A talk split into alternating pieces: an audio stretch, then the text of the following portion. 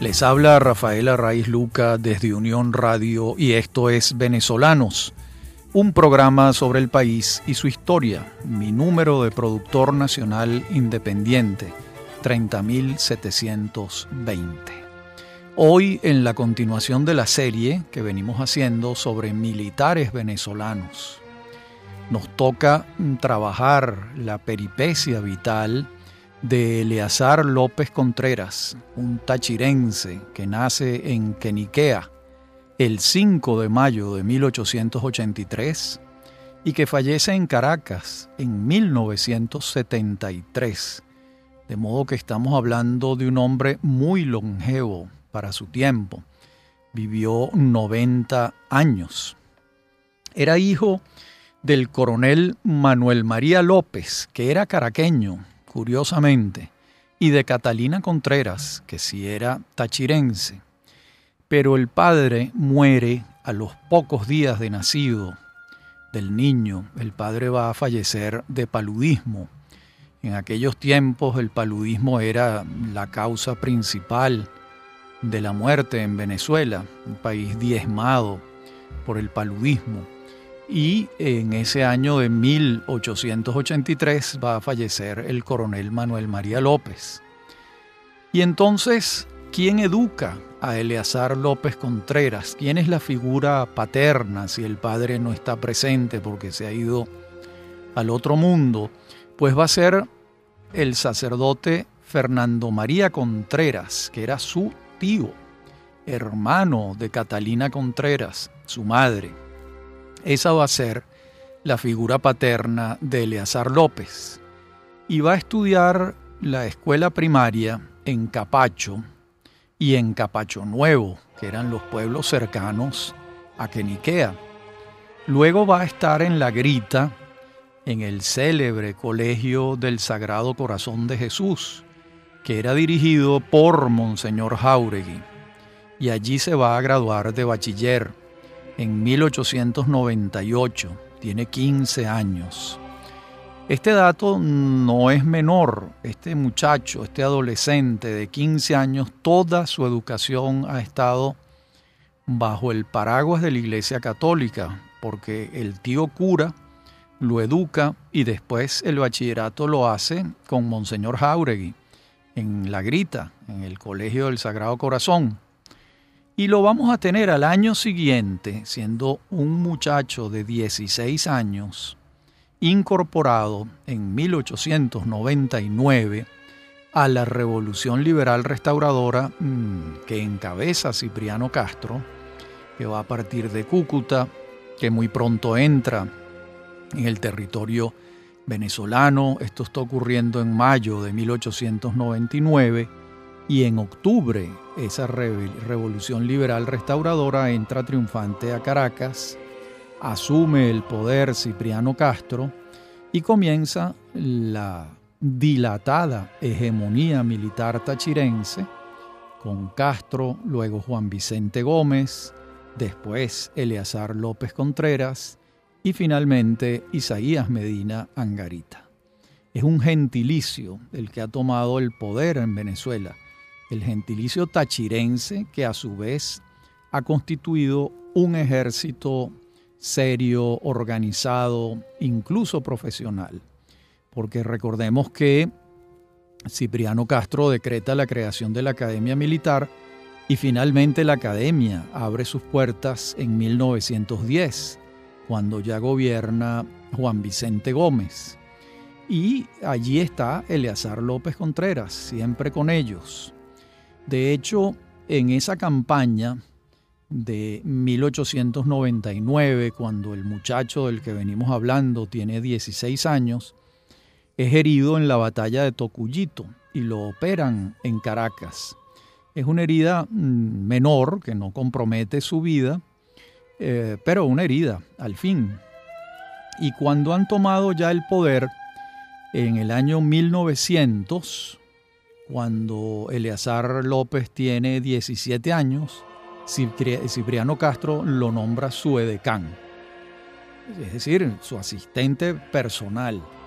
Tiene 17 años. Y luego lo envían al Táchira con Gómez.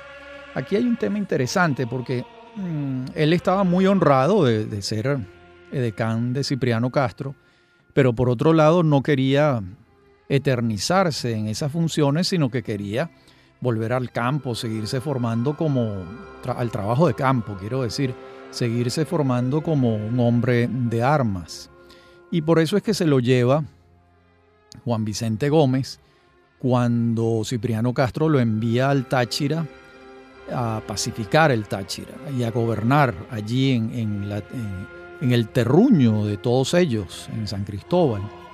Pero ahí va a estar en el año 1900 y ya en 1901 empieza un largo peregrinaje de el oficial Eleazar López Contreras por toda Venezuela, en distintos regimientos militares, ascendiendo dentro de la carrera militar. Por ejemplo, en 1901 y 1902 lo vamos a hallar en Valencia, en Puerto Cabello, en Tucacas, siempre en regimientos militares eh, con distintas eh, tareas a medida que él va ascendiendo. Por ejemplo, ya en 1903 es designado segundo comandante del Castillo Libertador en Puerto Cabello y ahí va a estar tres años, hasta 1906, cuando lo traen de vuelta a Caracas y también lo envían al Táchira, a una misión que le toma buena parte del año 1907. Y cuando los hechos de 1908, me refiero al golpe seco que le dio Juan Vicente Gómez a Cipriano Castro, Eleazar López Contreras es el jefe militar de la aduana de la Vela, en Coro no está en Caracas, tampoco tiene un altísimo rango, es todavía un hombre sumamente joven. Después de estos hechos, cuando ya está gobernando Juan Vicente Gómez a partir de 1908, diciembre, pero sobre todo a partir de 1909, Gómez lo pone a, a dar vueltas también. Lo asigna primero a Río Caribe, después pasa un tiempo en Carúpano, después se lo traen a Río Chico, después lo vuelven a enviar a Oriente, a las Salinas de Araya, y todo esto está ocurriendo entre 1909 y 1914. Al parecer, mm, Gómez, que por supuesto era un hombre muy desconfiado, como suelen ser los hombres mm, avesados en el uso del poder, desconfiaba de Eleazar López Contreras. Como López Contreras había sido edecán de Cipriano Castro y le tenía un cariño, un afecto muy particular, Gómez sospechaba que López Contreras estaba conspirando con Castro mm, en combinación con Castro, porque Castro estaba en el exterior buscando invadir a Venezuela para recuperar el poder. Y Gómez sospechaba que Eleazar López estaba en esa jugada hasta que se convence de que no, de que no está en la jugada con Cipriano Castro y entonces comienza a distinguirlo muy particularmente. Y en 1914 lo asciende a coronel. A coronel, ya tiene 31 años Eleazar López. En los años 1915 y 1916 lo vamos a tener en el batallón Rivas y en el regimiento Piar y en 1919 tiene un ascenso importante. Lo nombran director de guerra del Ministerio de Guerra y Marina. Recordemos que para esa época no se había creado el Ministerio de la Defensa. El ministerio se dividía en dos partes, la guerra y la marina, porque la aviación no había comenzado. Estamos en 1919, me refiero a la aviación militar. Entonces, bueno, ya él siendo director de guerra, era, pues, tenía bajo su supervisión al ejército, porque lo otro era las fuerzas navales. De modo que aquí tiene un ascenso verdaderamente importante. Cuatro años después, en 1923, lo ascienden de nuevo a general de brigada y lo designa el general Gómez como jefe de la guarnición de Caracas. una nueva distinción que lo trae a vivir en la ciudad de Caracas, donde no había permanecido mucho tiempo, más bien muy poco tiempo, con, más bien conocía mucho eh, la geografía nacional. Además, en todo el territorio, porque estuvo destacado a zonas de Oriente de manera muy enfática, siendo él tachirense. También estuvo destacado en el centro, en Valencia, en Puerto Cabello, y por supuesto conocía como la palma de su mano su tierra, los Andes. De modo que esto, quizás sin proponérselo, le dio una formación geográfica importante, de primera mano, como, fuente directa de la geografía y, la idiosincrasia de cada región de Venezuela. En 1924, va a ocurrir un hecho importante y es el centenario de la batalla de Ayacucho en Perú. Y la República del Perú organiza unos actos con la mayor pompa. Y allá es enviado Eleazar López Contreras, ya como general de brigada, por el general Gómez, para que represente a Venezuela en las festividades. Estamos en 1924. En la próxima parte del programa seguiremos viendo su historia, su biografía. Ya regresamos. Estás en sintonía de Unión Radio Cultural. Recuerda, todos los programas están colgados en la aplicación anchor.fm. Este programa, Venezolanos, lo puedes volver a escuchar los sábados a las 10 de la noche y los domingos a las 10 de la mañana somos Unión Radio Cultural. Escuchar la palabra de Dios nos acerca a la reflexión espiritual, nos fortalece la fe y la esperanza. Sin embargo, la historia sigue cantando y glorificando a Dios. Su presencia es vital para la humanidad, para Venezuela, para el mundo entero. Y nosotros somos parte de esta historia del reinado de Dios. Ustedes y yo, los cristianos, los católicos, y aquellos que se sientan tocados por el Espíritu de Jesús de Nazaret, por el Espíritu Santo. Misa Dominical con el Padre Onéger Molina García. Domingos 5 y 7 de la mañana y 10 de la noche. Somos Unión Radio Cultural.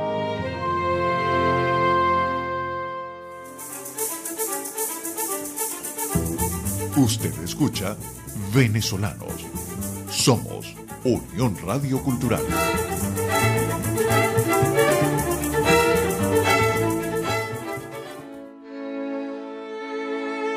Mm, de vuelta ya del Perú, celebrado ya el centenario de la batalla de Ayacucho, el general López mm, continúa al frente de la guarnición de Caracas y en 1928 le va a tocar un caso muy difícil, muy complejo y es el caso de la rebelión estudiantil de la Semana del Estudiante en febrero de 1928, donde ocurre un hecho que lo involucra, porque su hijo, Eleazar López Folmrach, se suma a los estudiantes con algunos compañeros de armas. Eh, por supuesto, Eleazar, hijo, está comenzando la carrera de las armas se entusiasma con la rebelión estudiantil, comulga con las proposiciones democráticas de esta rebelión estudiantil comandada por Raúl Leoni, Rómulo Betancourt, Miguel Otero Silva, José Tomás Jiménez Arraiz y muchísimos otros estudiantes venezolanos de la época. Y aquí viene la circunstancia difícil. Le toca al general López hacer presos a los estudiantes y a su hijo. Y no le tiembla el pulso. Ese es eh, su deber en esta circunstancia. Y vienen pues los episodios que conocemos de, de la generación de 1928, que los hemos referido en programas anteriores, pero que lo volvemos a señalar en este momento porque tiene a López Contreras en el epicentro. Esto, por otra parte, una vez resuelta la situación, hechos presos los estudiantes, hecho preso su hijo, el general Gómez cree conveniente enviarlo al Táchira. Y allá va a estar entre 1928 y 1930. Y en 1930 el general Gómez lo trae de vuelta a Caracas y lo nombra jefe del Estado Mayor. Pues ya lo que faltaba era un solo paso para llegar a ser ministro de Guerra y Marina, cosa que va a ocurrir en 1931. Él va a ser ministro de Guerra y Marina desde el año 31 hasta el año 35, fecha, año de la muerte de Juan Vicente Gómez. Hay algunos autores, entre otros Arturo Uslar Pietri, que piensa que cuando el general Gómez lo escogió a él como ministro de Guerra y Marina, estaba escogiendo a su sucesor. Y este es un argumento que tiene peso, que tiene peso, porque en el texto constitucional vigente para la época, el papel mm, de las Fuerzas Armadas y en consecuencia del ministro de Guerra y Marina era una suerte de papel rector dentro del gabinete ejecutivo. El ministro de Guerra y Marina tenía preeminencia sobre los otros ministros civiles. De modo que no es descabellado pensar que en ese momento el general Gómez estaba escogiendo a su sucesor, por supuesto. Eso lo está haciendo en 1931. Probablemente el general Gómez no pensaba que iba a morir nunca, porque suele ocurrirle a la gente la fuerza de la vida nos lleva a, hacernos creer que somos inmortales. Eso le pasa a mucha gente. Pero supongamos que no es así y que el general Gómez sí tenía conciencia de que se acercaba el final porque tenía una afección prostática importante. Eh, de modo que esa tesis de Uslar tiene cierto asidero. Gómez va a morir el 17 de diciembre de 1935 y de inmediato el general Eleazar López Contreras asume el gobierno. Aquí empiezan a pasar cosas muy curiosas. Hay unas turbas enardecidas, antigomecistas, que empiezan a saquear las casas de los gomecistas más prominentes y el general López no ordena que se les reprima, sino que pasa a entender la furia colectiva y eh, no se opone a, estos saqueos, lo que va a crear una separación total entre los gomecistas y el lopecismo que está comenzando. Pero esta separación hasta el sol de hoy probablemente los herederos la, la mantengan, porque no esperaban que esa fuese la actitud del general López, no lo esperaban los gomecistas. El otro país que no era gomecista, más bien vio con una gran curiosidad estos hechos. De inmediato, el general López va a promover una reforma constitucional que va a tener lugar en 1936 y ocurre otro hecho sorprendente. Para aquel momento, el periodo presidencial vigente era de siete años y el general López propone en la reforma constitucional que se reduzca a cinco.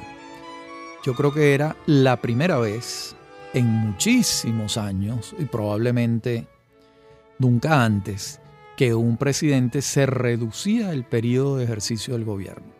Esto le dio una consistencia moral a López Contreras como ha habido pocas, porque eso no lo hace nadie en un país patológicamente enamorado del poder. Que una persona que detenta el poder se reduzca en dos años el ejercicio de la presidencia fue una gratísima sorpresa, una mayúscula sorpresa para el país. Y de inmediato también van a pasar dos hechos de la mayor importancia. La manifestación estudiantil del 14 de febrero de 1936 comienza como una manifestación estudiantil de respaldo al nuevo gobierno, de solicitudes, de acciones democráticas del nuevo gobierno por parte de los estudiantes, pero se les va a sumar pues la población entera y va a ser la primera gran manifestación pública ocurre en Venezuela en estas magnitudes. Eso comenzó a ocurrir el 14 de febrero del 36 en ese entonces la ciudad era una ciudad muy pequeña y se calcula que alrededor de 40.000 personas salieron a la calle. Estudiantes, empleados, obreros, amas de casa, estudiantes del bachillerato, es decir, toda la ciudad solicitando un cambio en la manera de gobernar. Y el general López eh, inteligentemente eh, actuó, porque en los primeros momentos el gobernador de Caracas, que era el general Félix Galaviz, ordena disparar en contra de los manifestantes y hay un saldo de muertos y heridos. Pero la indignación de los manifestantes es tal que empieza toda la ciudadanía a respaldarlos y eh, pues nada, ya no queda otra actitud que cambiar la política y el general López lo hace. Va a recibir a una delegación encabezada por el entonces rector de la Universidad Central de Venezuela, el ilustre doctor Francisco Antonio Rísquez, y los dirigentes estudiantiles.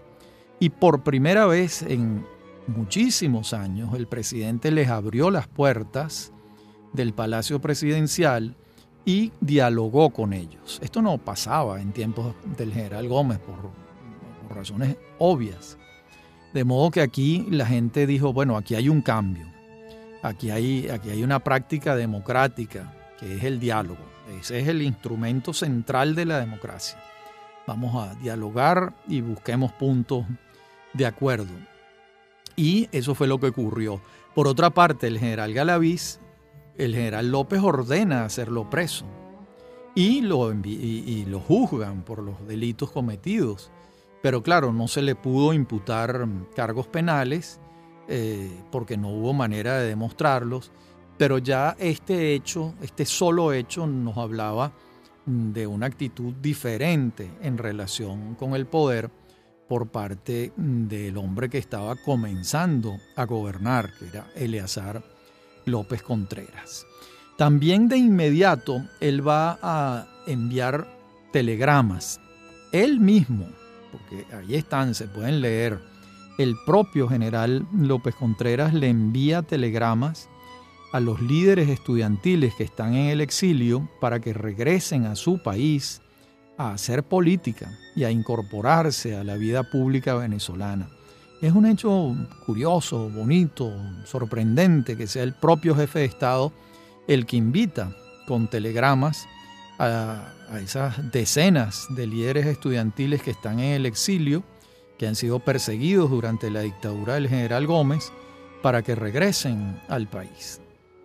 Y también, mientras todo esto está ocurriendo, hay unos jóvenes encabezados por Alberto Adriani redactando el programa de febrero. Eh, probablemente los hechos del 14 de febrero aceleraron la redacción del plan de febrero que se va a presentar ante el país el 21 de febrero de 1936, es decir, una semana, siete días después. Allí los venezolanos terminaron de comprender que se trataba de un cambio político de grandes dimensiones, porque se estaba presentando un plan de gobierno. Eso el general Gómez jamás lo hizo. En el siglo XIX no se presentaban planes, se, ejecutaban obras. Pero aquí se estaba presentando un plan de gobierno. Y eso era un signo de una gran modernidad. Es decir, ustedes saben que la modernidad y la democracia está vinculada con la transparencia informativa.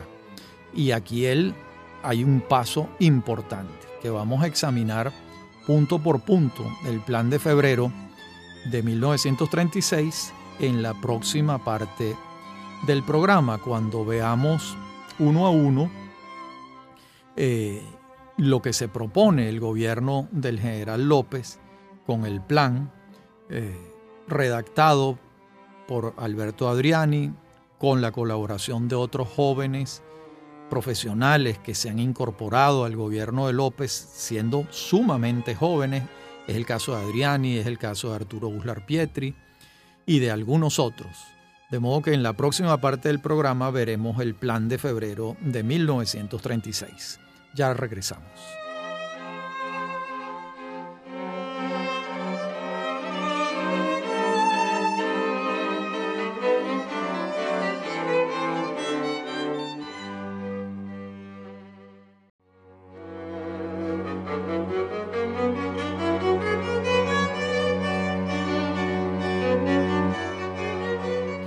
Parte anterior del programa veníamos diciendo que en esta vamos a ver los puntos que establecía el plan de febrero de 1936.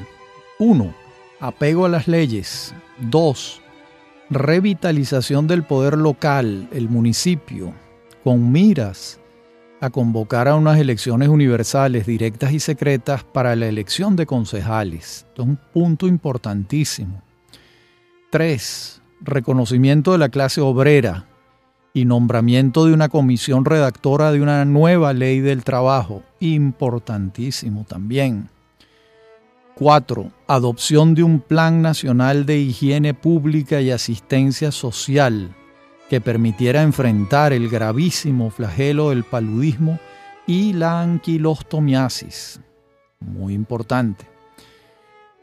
6. Eh, diseño de un proyecto de construcción de obras de comunicación. 7. Enfrentamiento del problema del despoblamiento con la creación del Instituto Técnico de Inmigración y Colonización. Como ustedes recuerdan, uno de los problemas centrales de Venezuela era que era un país casi despoblado. 8. Nueva política educativa con énfasis en alfabetización de adultos y formación de maestros. De aquí viene la creación del Instituto Pedagógico Nacional, como veremos luego.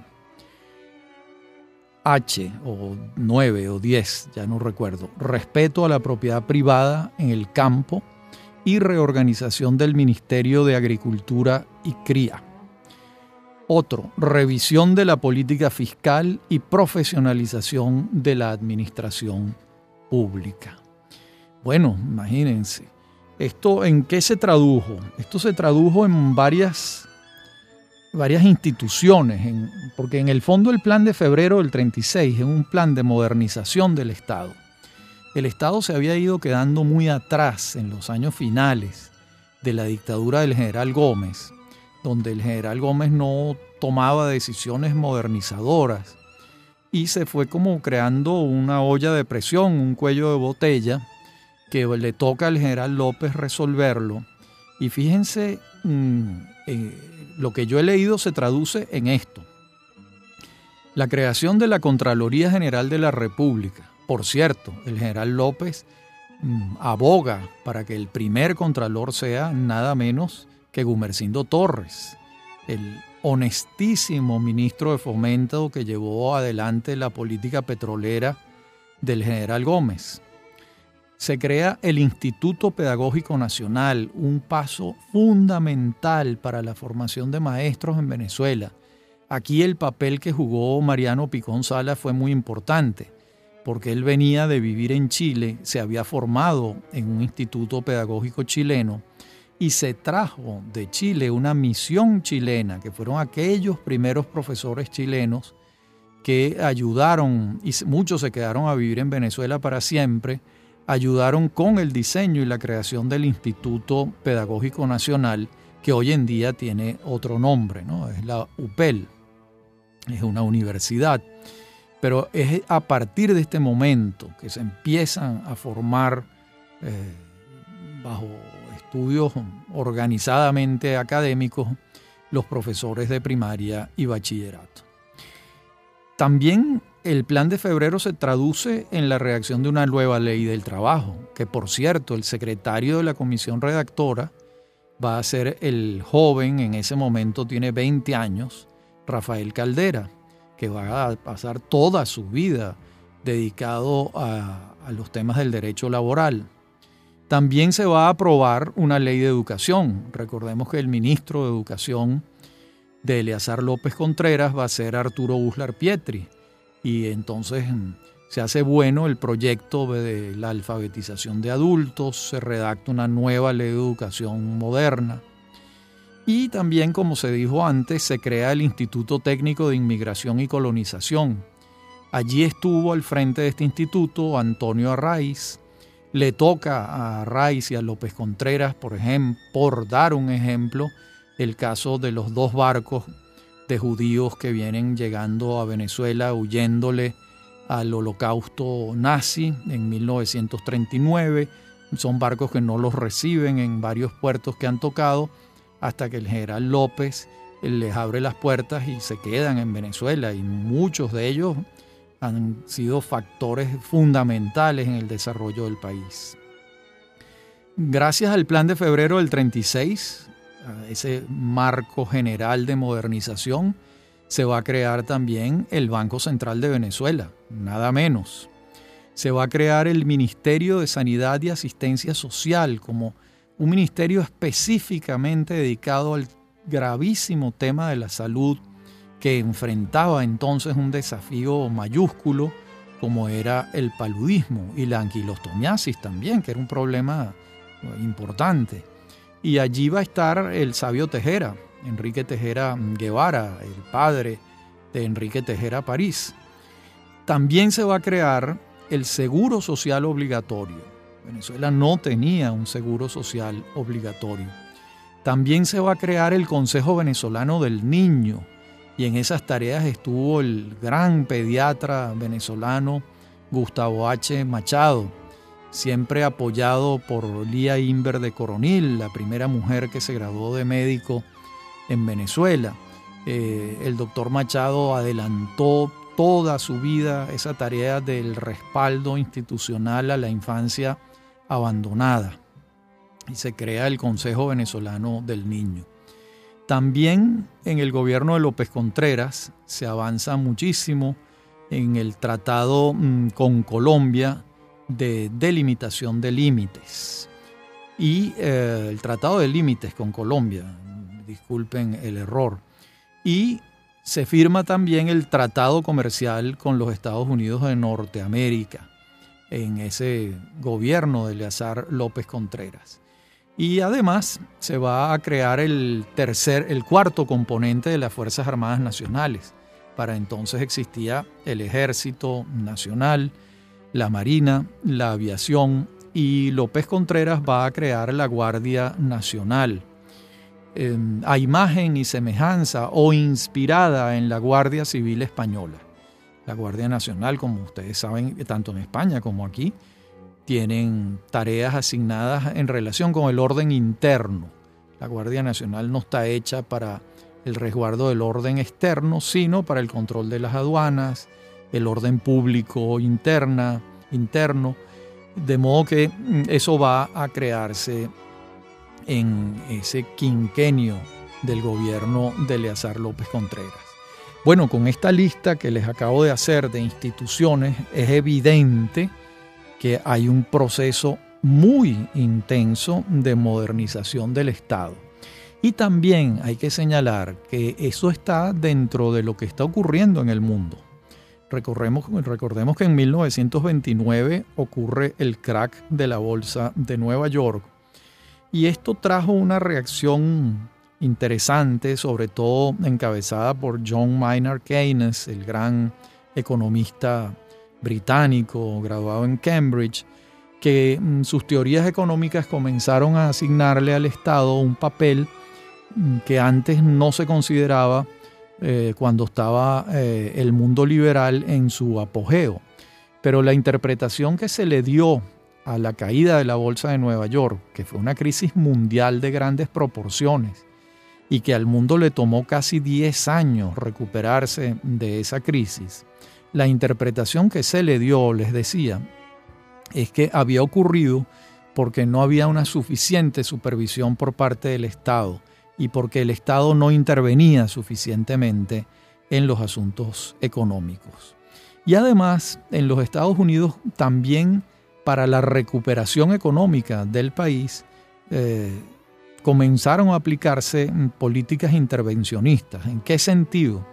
En que, por ejemplo, el Estado comenzó a invertir grandes cantidades en los Estados Unidos en la construcción de carreteras para animar toda la economía norteamericana. De modo que eso que estaba pasando allá, eh, obviamente iba a tener influencia aquí y en todas partes del mundo. Y el general López respondió a los signos de su tiempo y mm, encabezó entonces un proceso de modernización del Estado. Es decir, el Estado comenzó a desarrollar unas tareas que antes no tenía, en distintos órdenes, porque les acabo de hablar del Ministerio de Sanidad para atender el problema de la salud pública, pero les acabo de hablar del Banco Central de Venezuela para la emisión de billetes. Antes lo hacía la banca privada. Antes eran billetes del Banco de Venezuela, del Banco Maracaibo, del Banco Caracas. Ahora se centralizaba todo y la política monetaria estaba en manos de una institución que en sus comienzos se concibió correctamente como una institución mixta. Era, había capital del Estado en el Banco Central de Venezuela y capital privado.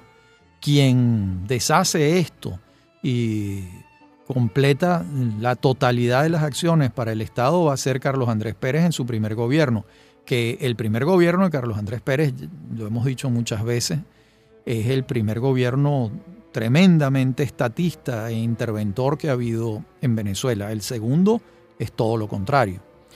Bien, en la próxima parte del programa seguiremos viendo el gobierno de Eleazar López y también veremos lo que ocurre después, porque la vida de López es muy larga y vienen nuevas vicisitudes. Ya regresamos.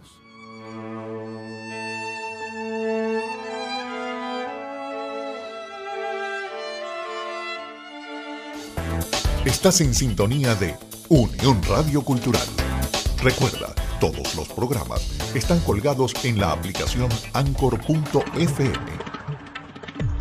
Este programa, Venezolanos, lo puedes volver a escuchar los sábados a las 10 de la noche y los domingos a las 10 de la mañana. Somos Unión Radio Cultural. Escuchar la palabra de Dios nos acerca a la reflexión espiritual nos fortalece la fe y la esperanza. Sin embargo, la historia sigue cantando y glorificando a Dios. Su presencia es vital para la humanidad, para Venezuela, para el mundo entero. Y nosotros somos parte de esta historia del reinado de Dios. Ustedes y yo, los cristianos, los católicos, y aquellos que se sientan tocados por el Espíritu de Jesús de Nazaret, por el Espíritu Santo. Misa Dominical con el Padre Onéger Molina García domingos 5 y 7 de la mañana y 10 de la noche. Somos Unión Radio Cultural.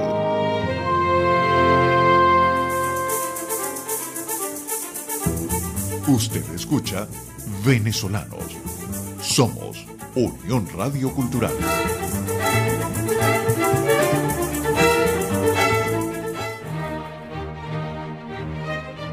Bien, y ahora nos toca ver el final del gobierno de López. Él hace un intento que se ha comentado poco a mi juicio, y él le, presenta a la institución rectora, a la columna vertebral de la vida venezolana, que era el ejército. Él le presenta la candidatura de Diógenes Escalante. Y en el ejército dicen, bueno, no, muy bien, el embajador Escalante, un hombre muy respetable, pero mm, le dan a entender que a quien le toca, al igual que sucedió con él, es al ministro de Guerra y Marina. Y en ese caso, el ministro de Guerra y Marina es Isaías Medina Angarita.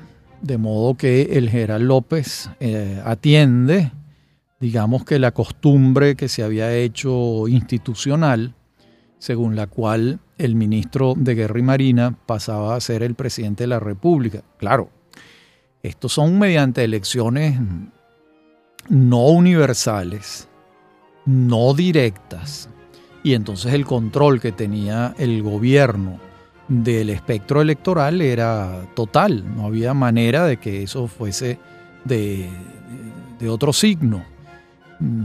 Entonces, pues, la voluntad, eh, realmente el dedo elector lo tenían no los electores, los electores en Venezuela no elegían, elegía el ejército nacional, que era el que decidía.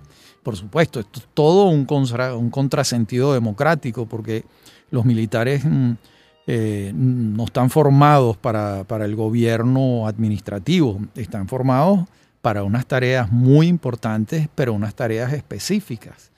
De modo que esto, digamos que no era una práctica democrática, que no lo era, pero era la, costumbre de aquel tiempo, porque el país se había galvanizado, ah, orbitaba alrededor del prestigio del ejército que había encabezado la gesta del fin de los caudillos regionales eh, a principios del gobierno de Cipriano Castro y que se había nucleado alrededor de la figura del general Gómez durante muchísimos años, porque Gómez va a ser el jefe del ejército venezolano prácticamente desde 1902 y hasta 1935, la fecha de su muerte. De modo que el ejército se había consolidado como el dedo elector, como el gran poder electoral venezolano, y habían escogido a Isaías Medina Angarita. Y una vez que asume Medina Angarita, comienza un gran descontento eh, por parte de López Contreras y comienzan las diferencias entre Medina y López. Uno de los puntos que más irritó a López Contreras es que Medina Angarita asumió el primero de mayo como el día de la celebración del trabajo, del trabajador. Ese es un día que se creó en los Estados Unidos, en Chicago, el Partido Comunista norteamericano, los que manejaban muchos sindicatos en los Estados Unidos, es el que crea el Día del Trabajo el primero de mayo. Y López Contreras nunca lo consagró. Recordemos que López es un católico y un católico ortodoxo, como lo era él en una muy buena medida, era imposible que se aviniera con el comunismo, con la izquierda. De modo que ahí empezaron unas, unas diferencias importantes.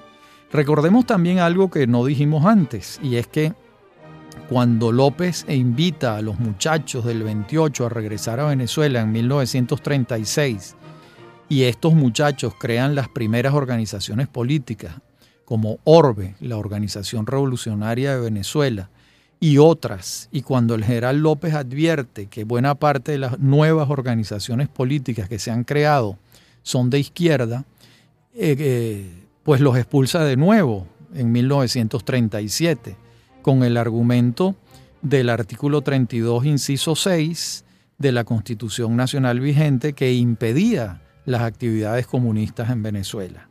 De modo que el general López ya en su gobierno había dado muestras de ser un adversario enconado del comunismo soviético eh, y yo diría que lo era desde su perspectiva raigal católica. De modo que esto lo digo para dibujar mejor al personaje. Entonces aquí comienza un descontento al punto tal que mm, no se dirigieron la palabra. A partir de determinado momento, el general López no contestó el llamado del presidente de la República, le hizo saber que no quería tener ninguna relación con él y se convirtieron en unos adversarios enconados. Arturo Uslar, que era el secretario de la presidencia de Isaías Medina, intentó eh, conciliar entre ambos, porque Uslar venía de ser ministro de López y tenía una muy buena amistad con él. Pero el general López negó la posibilidad de un diálogo entre Medina y él. López consideraba que las ofensas eran insalvables. Y viene el golpe del 18 de octubre de 1945 y en ese momento, en medio de la confusión, mucha gente cree que quien está dando el golpe es Eleazar López Contreras. Y mm, por lo contrario, Eleazar López es hecho preso. Eh, más bien es hecho preso por los golpistas. Y empieza un exilio largo para López Contreras. Se va a Nueva York y va a vivir en Nueva York de 1945 a 1952. En 1952 ya está gobernando em, la Junta, por supuesto, la Junta Militar, primero encabezada por Carlos Delgado Chalbó, pero Carlos Delgado es asesinado en noviembre de 1950. Viene el gobierno nominal de Germán Suárez Flamerich, en el fondo es el gobierno de la Junta Militar integrada por Marcos Pérez Jiménez y Luis Felipe Llovera Páez. Y en 1952, pues ellos, Eleazar López puede regresar al país sin ningún inconveniente. Y vuelve a vivir en Venezuela a partir de ese año. Va a pasar 21 años en Caracas Estamos hablando de un hombre que cuando regresa en 1952 eh, tiene casi 70 años, eh, para la época era un anciano, y va a tener una, una actuación importante en Venezuela. Nosotros lo vamos a ver de acuerdo con la constitución de 1961, que crea la figura del senador vitalicio. Los senadores vitalicios, ojalá se recuperara esta figura. Los senadores vitalicios eran los expresidentes de la República que como buenos cenex, como buenos ancianos, sabios, integraban el Senado de la República eh, sin necesidad de ser electos. Ellos estaban allí. Y López Contreras se incorpora al Senado, tiene actuaciones, incluso tiene una participación interesante. Él está en Nueva York eh, en enero de 1958 y según Simón Alberto Consalvi, participó en aquellas primeras reuniones que tienen en Nueva York Betancourt, Caldera, Villalba y López, que estaba allí presente, intentando mm, llegar a mínimos acuerdos para fortalecer el sistema democrático cuando regresaran a Venezuela, cosa que iba a pasar en lo inmediato porque ya había ocurrido el 23 de enero de 1958 y eh, el dictador Marcos Pérez Jiménez se había ido a la República Dominicana y el poder estaba en manos de Wolfgang Larrazábal y encabezando una junta eh, civil, militar de gobierno y estaba invitando al regreso de los líderes políticos que estaban en el exilio. Y allí en esas reuniones también está López Contreras. Después, como les digo, creo que tiene una, una, muy buena actuación en el nacimiento, en el renacimiento de la democracia venezolana. E incluso creo que hicieron pedagogía política bien hecha él y Betancourt eh, terminaron siendo buenos amigos, se dieron la mano públicamente, tenían una relación cordial, después de que Betancourt en sus años mozos sus años juveniles había tenido pues críticas tremendamente severas a López y además López se había ido al exilio durante siete años por eh, los juicios de corrupción administrativa que encabezaba el gobierno de Betancourt a partir del 18 de octubre del 45, que lo incluían a él. De modo que López Contreras había sido particularmente perjudicado por las políticas de Betancourt y sin embargo en 1958, recuperándose la democracia y el espíritu democrático, se daban la mano y tenían una relación afable, cordial, de dos, dos personajes históricos eh, venezolanos que estaban llamados al diálogo para la construcción de una Venezuela democrática, porque sin diálogo pues sabemos que no hay posibilidad alguna de entenderse. De modo que allí hay una, una actitud de pedagogía política importante. Bien, me resta comentar algunos, algunos hechos. Hay algunos autores que piensan que la democracia en Venezuela comenzó con López Contreras, hay otros que no. Los autores que abonan esta tesis, entre ellos Manuel Caballero la señalaba, decía, eh, con López Contreras el pueblo tomó la calle y ya nunca más regresó a sus casas, es decir, el pueblo se convirtió en un actor político. Realmente López Contreras encabezó una transición en Venezuela entre la dictadura militar de Juan Vicente Gómez y una situación bastante más democrática y abierta, sin que llegara a ser plenamente democrática, porque la democracia plena se alcanzó cuando se estableció en la Constitución de 1947 las elecciones universales directas y secretas, que supuso la incorporación de las mujeres y el voto directo. Sin embargo, no cabe la menor duda, al menos para mí, que el general López encabezó un gobierno de transición valioso, que era un hombre serio y que su gobierno tuvo no pocas, no pocos eh, logros, logros importantes, sobre todo en lo que atañe a la modernización del Estado. Como siempre, ha sido un gusto hablar para ustedes. Soy Rafael Arraiz Luca, esto es Venezolanos A mí me consiguen en mi correo rafaelarraiz.hotmail.com y en Twitter arroba Rafael Me acompañan en la producción Inmaculada Sebastiano y Fernando Camacho y en la dirección técnica Giancarlo Caraballo. Hasta nuestro próximo encuentro.